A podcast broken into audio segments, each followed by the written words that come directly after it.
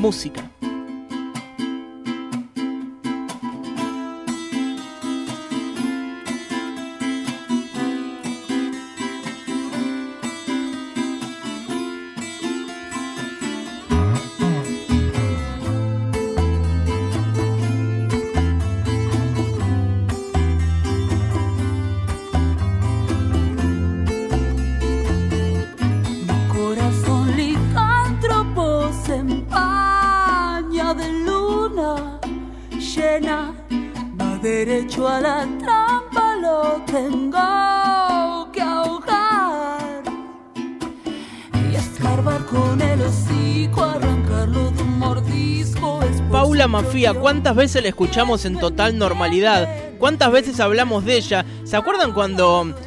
eh, escuchábamos a Patti Smith, que Alberto eh, la había recibido y demás cuestiones? ¿Se acuerdan que ahí también hablamos de Paula como telonera?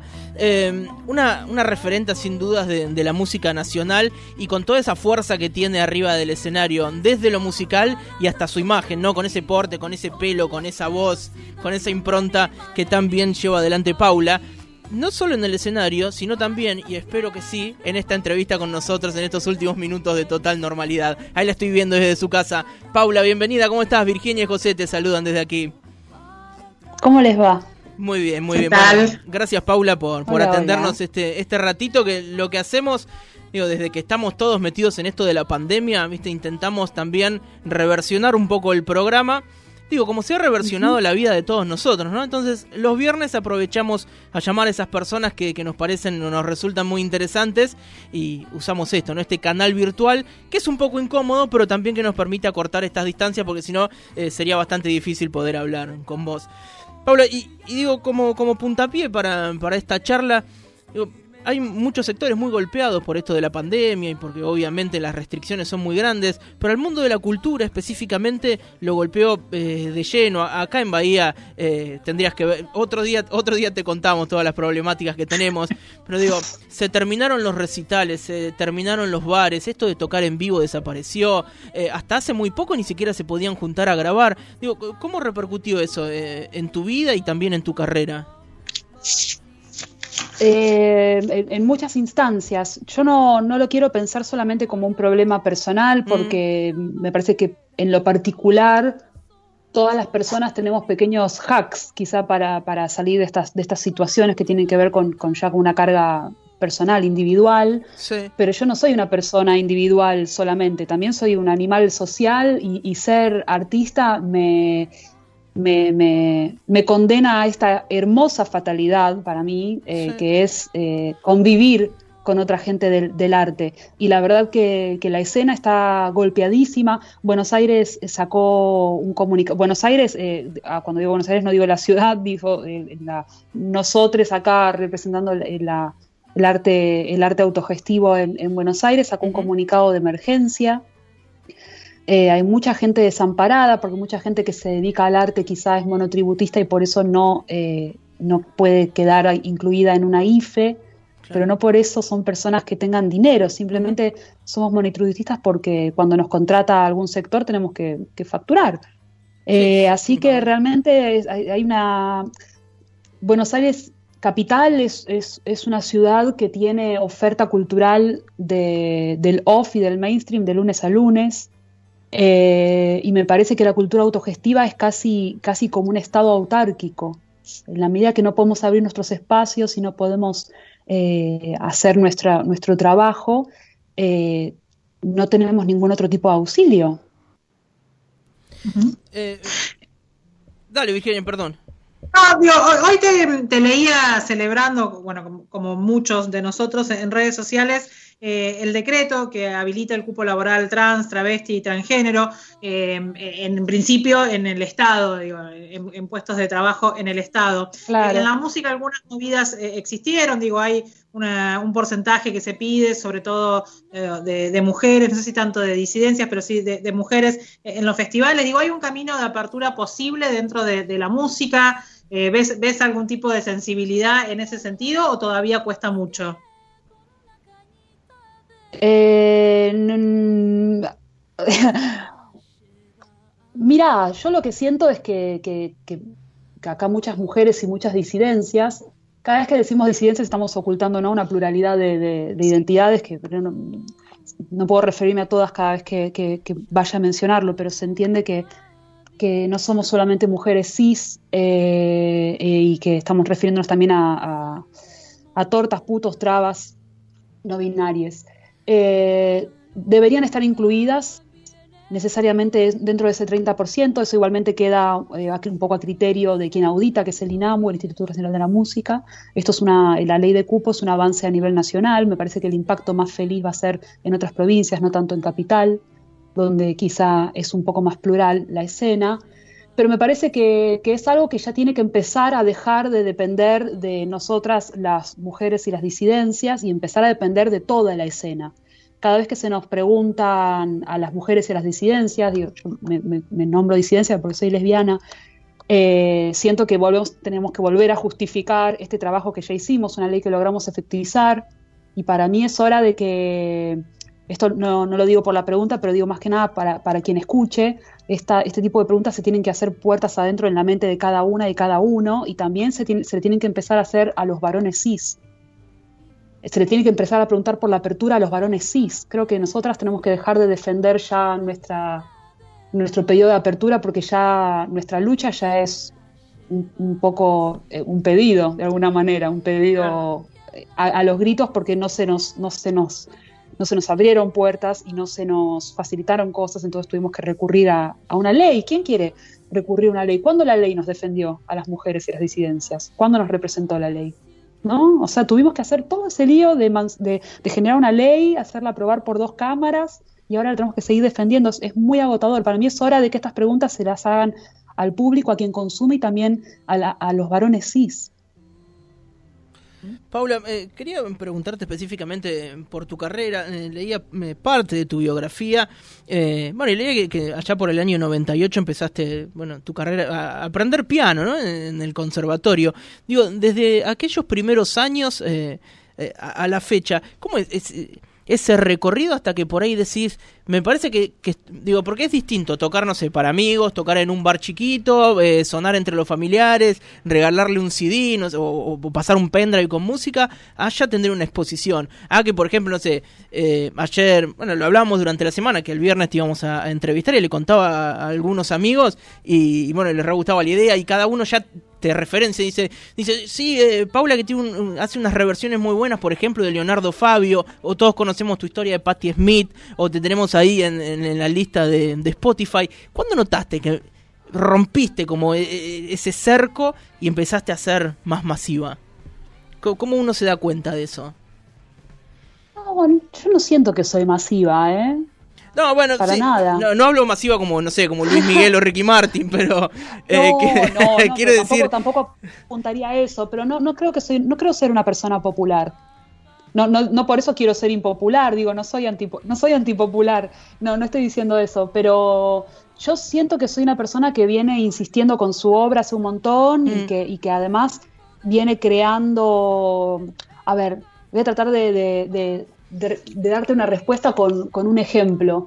Eh, a veces pasa como que estás haciendo tus cosas y además cocinando una escena y colisionando con artistas que querés y admirás un montón y generando una, una, familia, una complicidad con un montón de gente de tu, de tu ámbito y de tu escena. Y no hay ¿Cuáles son los parámetros que nos dan éxito? Por lo general son cosas externas que están convencionadas, ¿no? Como cuando una persona dice, las mujeres no tienen talento para participar de mi festival. Está, está apelando a reglas de lo que se considera que algo es talentoso. Esas reglas tácitas un poco suelen ser como la, cantidad de gente que una a uno arrea a un público, ¿no? Mm. Pero también con esa lógica una persona también está pensando que, que, un festival evangelista debería ser entonces muy exitoso. Claro, que van miles de personas.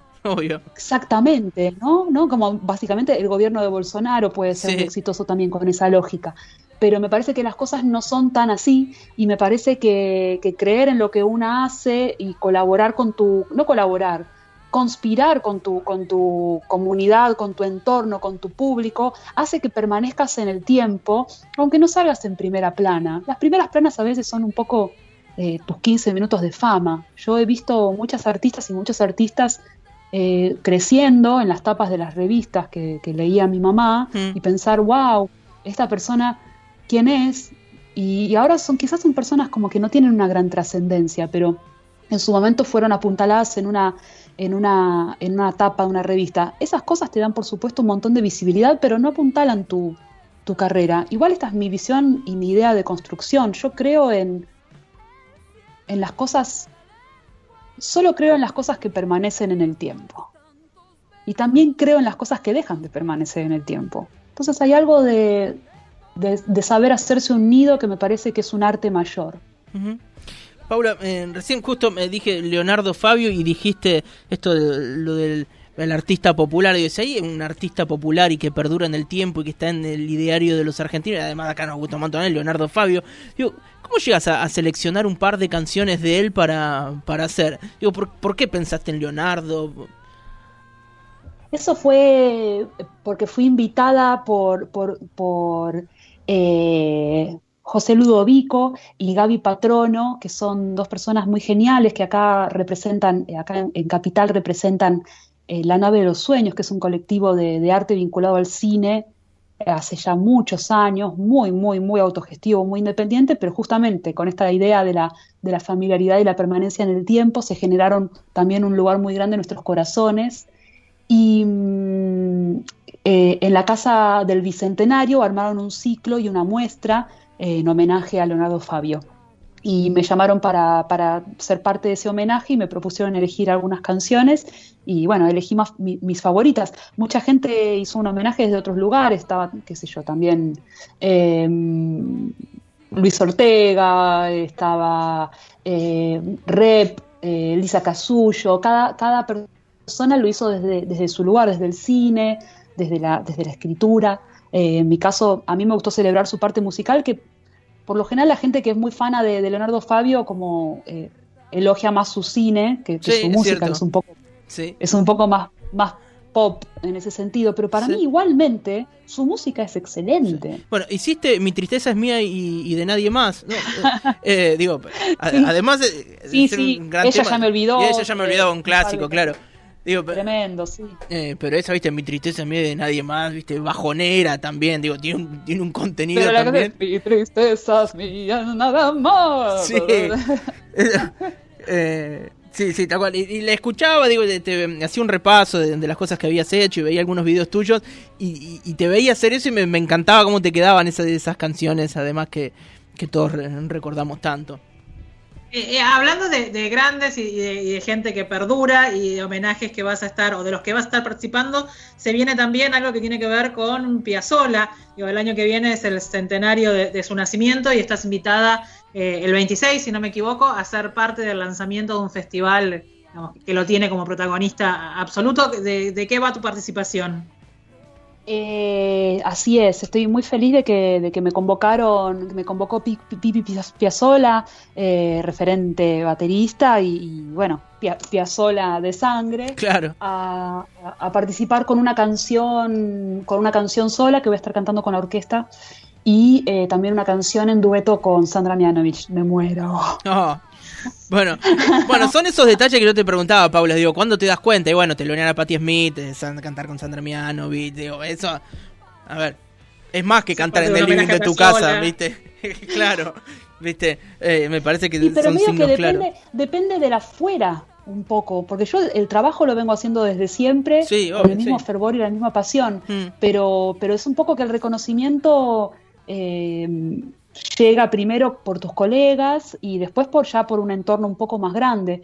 Eh, por supuesto también la, apertura de mente del público y de los productores y productoras actuales eh, y también de los periodistas, por supuesto, hacen que eh, se deje de pensar en una rareza de que las mujeres estemos participando de, cosas y, especialmente las mujeres jóvenes, que yo justo no llego a representar en este momento mujeres jóvenes, pero también pareciera que si no somos mujeres de 50 o 60 años que pertenecimos a la guardia de los 70 80 del rock, no, no existimos casi.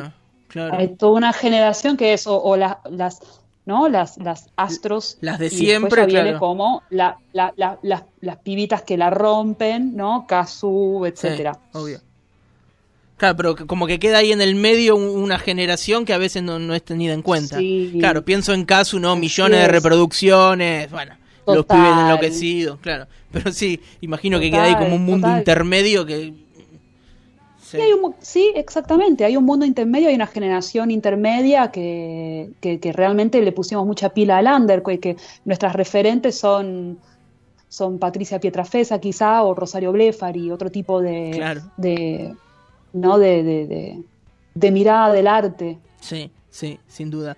Bueno, eh, Paula, queremos agradecerte estos minutos que, que, nos has prestado aquí en Radio Urbana, rompiendo con, bueno, con, con tu vida eh, normal, no tenías por qué atendernos y sin embargo te, agradecemos. Y estamos muy contentos porque encontramos en, muchos artistas que nos dicen que sí, ¿viste? Y nos ponemos muy contentos porque a veces están en España, a veces en Córdoba, no sé en específicamente dónde estás vos ahora.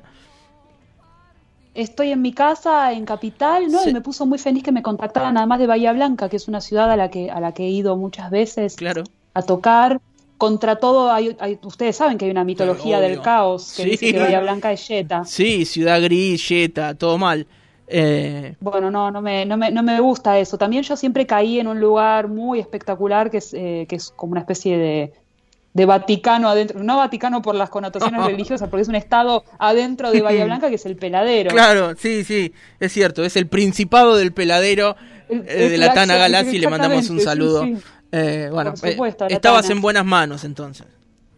Claro. Bueno, pero eso, eso es una es como un estigma que tenemos, que intentamos romper, inclusive acá desde Radio Urbana nos esmeramos en querer romperlo. Esto es una ciudad de, derecha, gris, yeta, y, pasan un montón de otras cosas. Están ahí bancándola. Pero bueno, ustedes están ahí bancándola. Conozco mucha gente del arte que, mm. que sale de Bahía Blanca, especialmente de las artes visuales. Hay gente muy talentosa. Es una ciudad que es una usina de gente muy talentosa y muy comprometida con el arte. Así que sigan peleando. Nosotros cuando nos queremos sacar ese lazo decimos, bueno, pero en Capital Carrió sacó el 50%.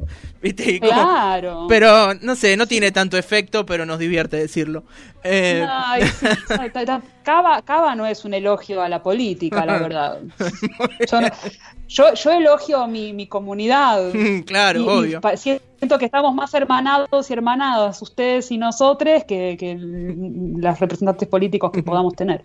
Paula, eh, la verdad que nos encantó charlar con vos. Ahora nos vamos a ir escuchando una canción tuya, por supuesto. Eh, un saludo grande y cuando todo esto se acomode, que en algún momento se va a acomodar, y vuelvas a Bahía y posiblemente pases por el peladero, vamos a abrir las puertas de Radio Urbana para que nos vengas a visitar. Será un placer, que estén muy bien. Paula, que sigas bien, un gusto hablar con vos. Gracias. Adiós. Y charlábamos un ratito con Paula Mafia, que está en su casa, así con todo el pelo gigante, con unos lentes lindos, con un saquito eh, príncipe de Gales, con una onda impresionante que tiene Paula Mafia, y que además canta así. Y vino a Bahía y estuvo en el Principado del Peladero y le encantó, como no podía ser de otra manera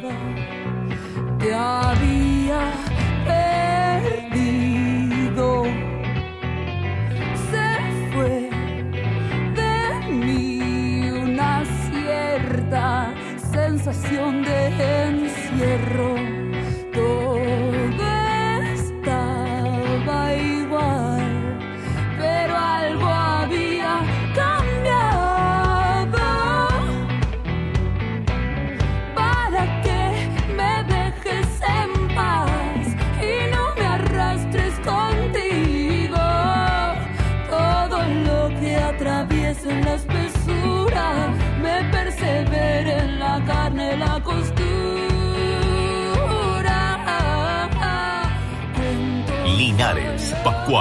Total normalidad por Radio Urbana.